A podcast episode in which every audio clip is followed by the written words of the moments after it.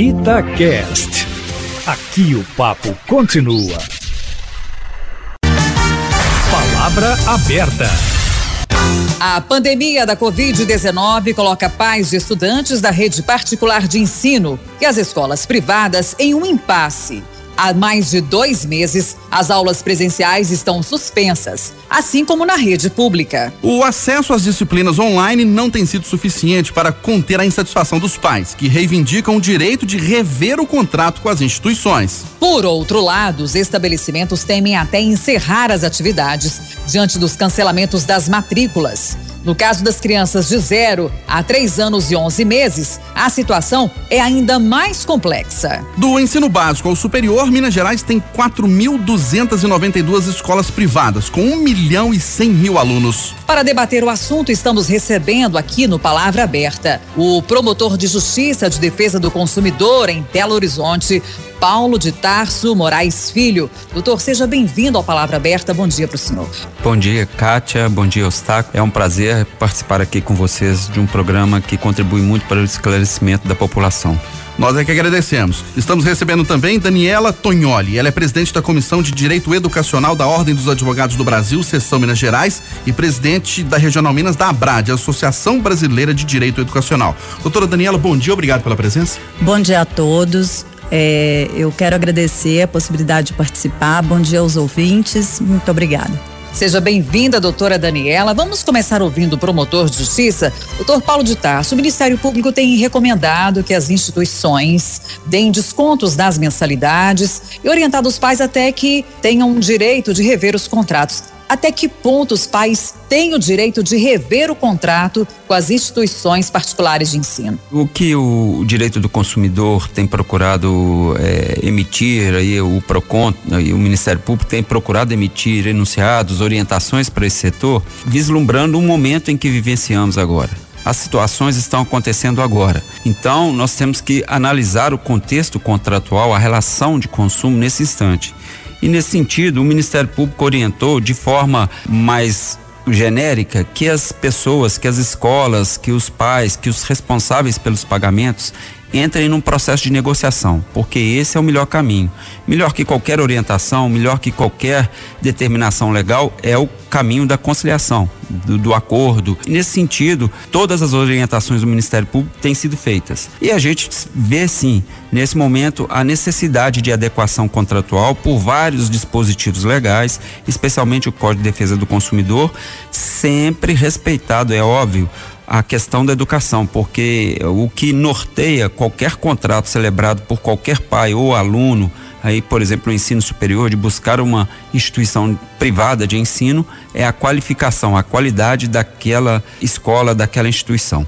O senhor pode citar, por gentileza, que aspectos da lei abrangem essa questão, escolas particulares e pais de alunos? Sim. É, há muito tempo, né, Cátia? Os tribunais superiores, o Supremo Tribunal Federal, o STJ, o Superior Tribunal de Justiça, já consolidaram que a relação entre os alunos, pais e os próprios responsáveis pelos pagamentos das mensalidades se constitui uma relação de consumo. Isso já é definido de muito tempo. Esse debate, não existe, aliás, debate a esse respeito. Nesse sentido, nós temos dois aspectos na relação contratual: a relação econômica e a relação qualitativa. Então, se trata de uma prestação de serviço na qual a qualidade é o maior norte. E aí nós temos diversas regras. O Código de Defesa do Consumidor trata especificamente dos problemas verificados nessas prestações de serviço no artigo 20. Trata também agora na hipótese de revisão contratual no artigo 6 Então nós temos vários dispositivos que tratam do assunto. E eu acho que nós poderemos ao longo desse debate aqui com um espírito de propagar para a população que o melhor, para aqueles que usam desse serviço,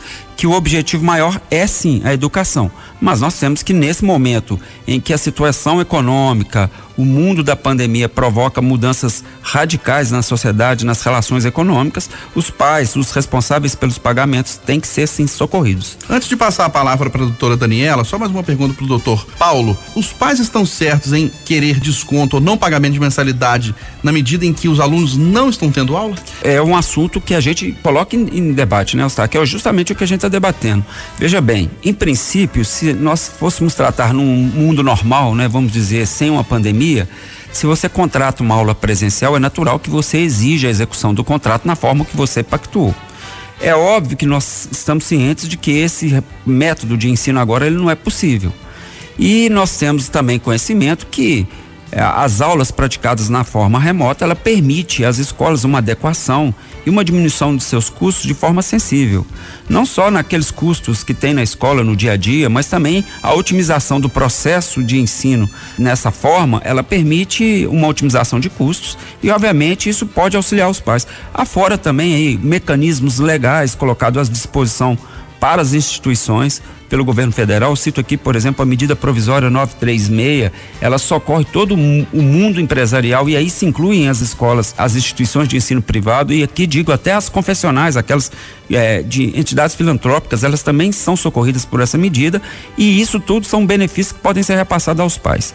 O que que essa medida provisória permite? Ela permite é, suspensão de contrato de trabalhos, é, de contratos de trabalho, é, redução de jornada com redução proporcional de salário e tem mecanismos que não prejudiquem os professores e os prestadores de serviço, com uma ajuda compensatória, de forma que, sem haver prejuízo para os professores e demais colaboradores das instituições, haja um abatimento na folha de pagamentos dessas instituições e isso possa ser transferido aos pais.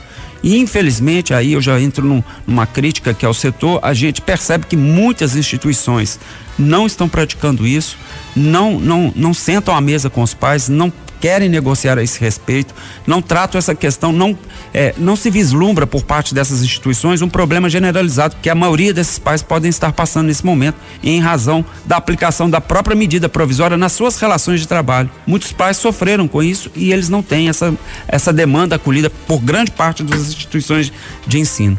Vamos ouvir agora a doutora Daniela Tognoli.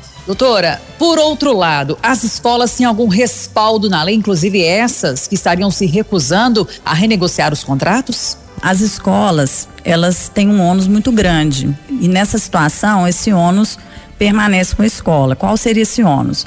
Já existe, a inadimplência já faz parte da vida da escola, das escolas, né?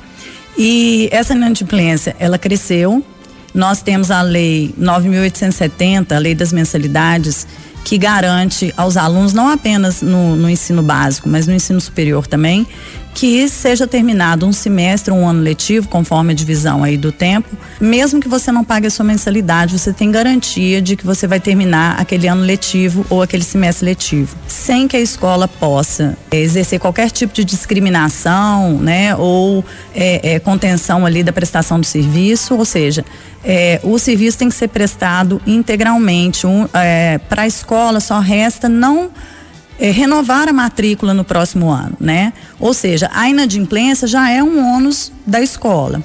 Quando nós falamos num desconto, é, é, preciso tomar um certo cuidado, por quê? Primeiro, esses descontos não podem ser generalizados, porque se você generalizar um desconto, você está, de alguma forma, é, executando uma diminuição de mensalidade. E nós temos uma planilha, né, que obrigatoriamente as escolas têm que apresentar para poder justificar ah, o aumento da mensalidade no começo an do, do ano, para poder manter esse valor de mensalidade até o final do ano. Então, claro, para muitos parece simples que se a escola não está abrindo já há uma redução de custos, mas por outro lado, vamos pensar aqui nas escolas que estão prestando esse serviço integralmente da forma como ele pode ser prestado hoje, elas também têm gastos extras que antes não eram esperados, como novas plataformas para que esse ensino à distância possa funcionar. Agora, enquanto, quanto mais a pandemia se estende, mais nós podemos esperar que esses conteúdos que vêm sendo dados, eles vão ter que ser validados dados para poder validar o ano. Porque de início imaginou-se que poderia haver até reposição de aulas, né? E essa, essa foi a primeira, o primeiro cenário que desenharam. Hoje nós já estamos vendo que quanto mais durar a pandemia, nós vamos ter que sim aproveitar os conteúdos que foram dados para validar o ano, senão todo mundo vai perder o ano letivo se nós não cumprirmos conteúdo.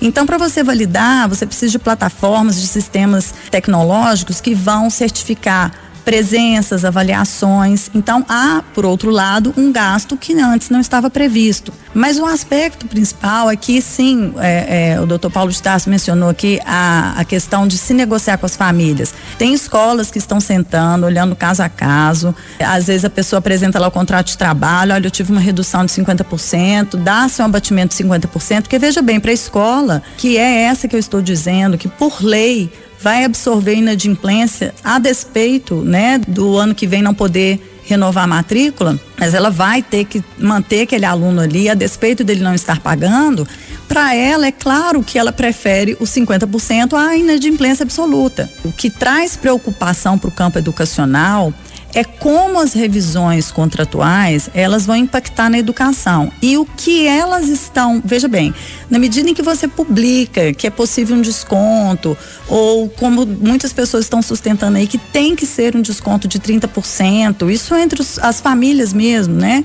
Elas querem um desconto de pelo menos 30%. Nós temos que ter parâmetros de cálculos para estabelecer que descontos são esses, ou seja, na verdade, é uma situação de cada família, mas é uma situação de cada escola escola, porque nós temos escolas grandes que têm capacidade de suportar esse período, mas nós temos escolas que já estão para fechar as portas. A respeito da medida 936, a medida provisória 936, ela esteve suspensa aqui no estado de Minas Gerais por força de uma liminar de uma ação movida pelo Sindicato dos Professores. E esse período que durou a suspensão, ela impossibilitou as escolas de fazerem qualquer tipo, se beneficiarem dessa medida provisória, sem poder negociar carga horária ou sem poder negociar remuneração. E mais, né? Nós temos que levar em consideração que o serviço educacional tem que ser prestado. Portanto, nós vamos esperar que os professores tenham que estar trabalhando e os seus salários tenham que estar sendo pagos, né? A verdade é que do campo educacional, é, o contrato sozinho não resolve essa questão. Porque se eu simplesmente disser, vamos romper o contrato, a escola não está prestando serviço. Não, o grande problema nosso é não estar prestando serviço. É uma criança, um adolescente não estar estudando, não estar recebendo conteúdo, perdeu o ano letivo. Né? Então tem vários impactos aí, como por exemplo, o conceito que se criou sobre educação infantil, que na nota técnica, inclusive, doutor Paulo de Tarso, é, do, do PROCON mesmo, foi, eh, foi aconselhada a suspensão dos contratos da educação infantil, sendo que a educação infantil é obrigatória, matrícula obrigatória a partir dos quatro anos de idade, e muitas escolas que são escolas competentes desenvolveram pedagogias e metodologias para prestar aquilo que pode ser prestado também à distância. Nós temos educação infantil sendo prestada à distância. No entanto, nós temos escolas que tiveram aí. É, doutora Daniela. Sim, sim desculpa. Perdão. E no caso, então, das crianças abaixo de quatro anos? Porque aí não é possível ministrar nenhum tipo de conteúdo online. Olha, eu não, não me atrevo. Os pais não teriam direito de cancelar os contratos? Sim. Vamos lá. O direito de cancelar o contrato, na verdade, só sob uma perspectiva de direito do consumidor, todos têm. Ninguém é obrigado a permanecer no consumo de um serviço.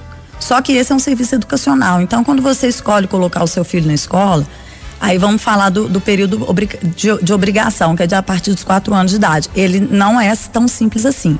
E sim, de, de zero até os três anos e onze meses, esses pais podem tirar, podem, podem tirar as crianças da escola. Por quê? Porque não há obrigatoriedade na lei delas estarem matriculadas, né? Então é claro que elas podem, porque com presencial ou não, elas poderiam, elas tinham a opção de não colocá-los, né, na escola da forma que optarem fazer se você me permite, Eustáquio, eu gostaria só de fazer umas colocações para a doutora Daniela. É, doutora, em, em princípio, é, o, eu, eu converso é, constantemente, aliás, eu conversava constantemente desde o início desse processo com o órgão representativo das escolas em, aqui em Belo Horizonte, o CINEP. E eu demonstrei ao CINEP que as, as medidas judiciais que o sindicato dos professores, dos, dos demais colaboradores das escolas detinham, eles não impediam a aplicação da medida provisória 936. De forma alguma elas, elas impediam. Porque a, a, própria medida contém mecanismos que fazia com que a, as decisões judiciais pudessem ser cumpridas. Por exemplo, a medida da suspensão do contrato de trabalho. Se um colaborador, por exemplo, um jardineiro que a escola tem lá, se ele não vai poder prestar o serviço, ela poderia suspender o contrato. Ele poderia manter o seu salário desde que a escola complementasse aquilo que faltasse com o governo federal pagando. Por exemplo, se um trabalhador, traduzindo em números para que fique bem claro para a população, se o trabalhador ganha mil reais e o governo, pela, por essa medida, faz um pagamento de 700, a escola poderia complementar os 300 restantes de forma a manter o seu salário. Isso está previsto na medida provisória 936 e, de toda forma, restaria um abatimento na folha de pagamentos dessa escola, de forma a ser repassado esse benefício aos pais. Então, dessa forma, eu vejo assim, é uma intransigência. As escolas não, não ponderaram. Eu acho que muito da inadimplência vai dizer respeito a esse fato das escolas não negociarem, porque você chega a um ponto, se você, trabalhador, você faz um esforço muito grande para manter seus, seus filhos nas escolas. Você não acredita no sistema público de ensino, que é para nós é lamentável. A gente queria um ensino de extrema qualidade, mas o, por razões de quaisquer naturezas, eles não acreditam naquele sistema e vão para o ensino privado. Se eles se esforçam, tem uma condição é, de esforço ali familiar é, para manter os seus filhos nas escolas. E aí vem uma medida é, governamental para socorrer, para manutenção do emprego e da renda.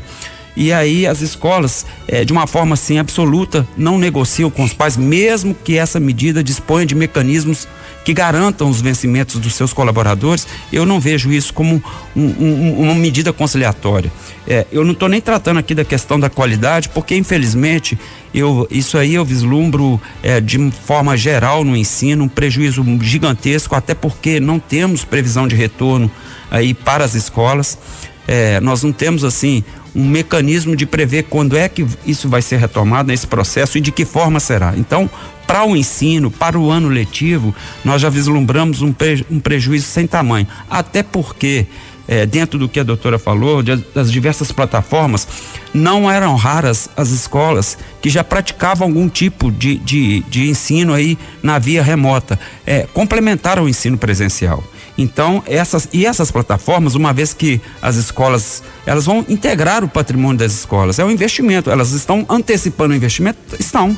Mas aí eu digo respeito, além da medida provisória, as escolas também não têm um faturamento, todas elas têm, mesmo as filantrópicas, mesmo as, as confessionais, mesmo as, aquelas que não visam lucro. Lucro que eu digo é a divisão de dividendos ao final do ano para aqueles donos e etc e tal das escolas. Eu estou falando aqui das escolas que têm um faturamento para o próprio reinvestimento.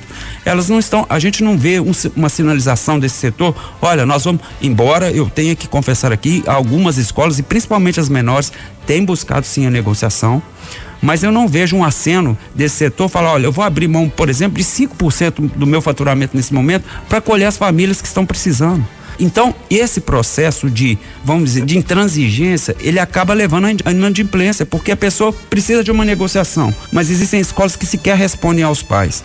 Dessa forma, que qual a situação que vai restar para os pais? Às vezes não pagar. E aí cria um processo deletério, porque depois ele vai ter dificuldade mais à frente para poder pagar a integralidade disso. Então, nesse sentido, eu volto a concitar as escolas de Belo Horizonte para que entre em negociação. O Ministério Público está de portas abertas para mediar esse processo. Nós não queremos impor nenhuma medida, óbvio que não. Nós queremos um acolhimento por parte das instituições de ensino de forma a poder compreender o momento econômico que nós vivenciamos. Doutora Daniela, agora no caso das escolas, elas podem de alguma maneira garantir o direito de receberem as mensalidades, receberem esses pagamentos na justiça? Assim, os pais podem, por exemplo, levar a questão para a judicialização. E as escolas também podem entrar numa batalha judicial? Então, Kátia, eu já tinha até mencionado, por força da lei 9870, se o aluno é inadimplente, a escola, ela pode até ajuizar uma ação de cobrança ao longo do ano, pode até ser,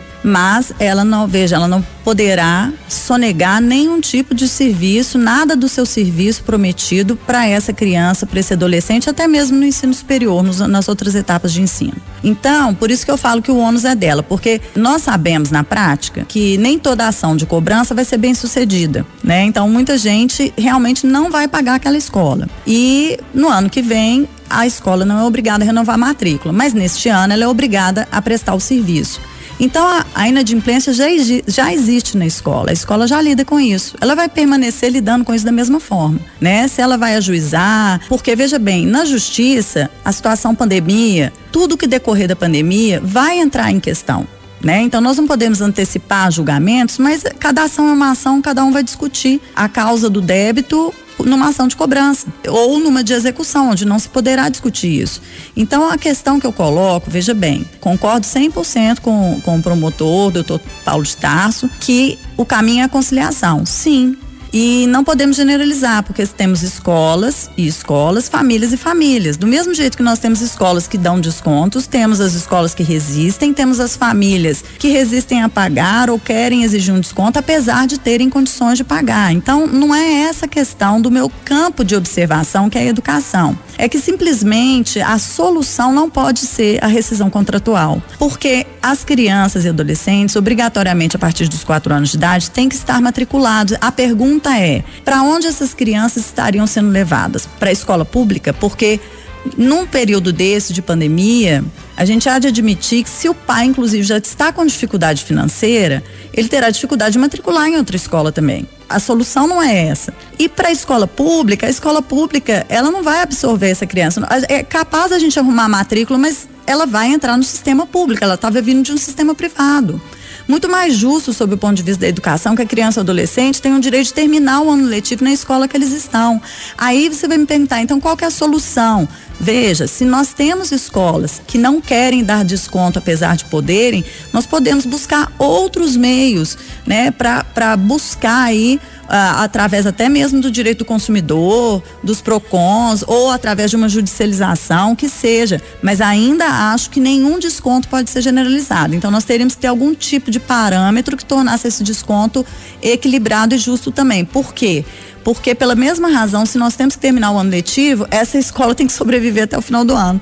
Que seja criando um subsídio para as escolas, que aí já é uma outra questão né? Ou seja, a educação tem que sobreviver. Se para isso nós precisamos manter a escola, então o, o que eu defendo aqui é uma política que mantenha a escola viva, pelo menos até o final do ano, para a gente terminar esse ano letivo, porque nós temos crianças e adolescentes que precisam disso. Doutora Daniela, e a fala do doutor Paulo de Tarso de que muitas escolas estão se negando a negociar, sentar-se à mesa com os pais e negociar?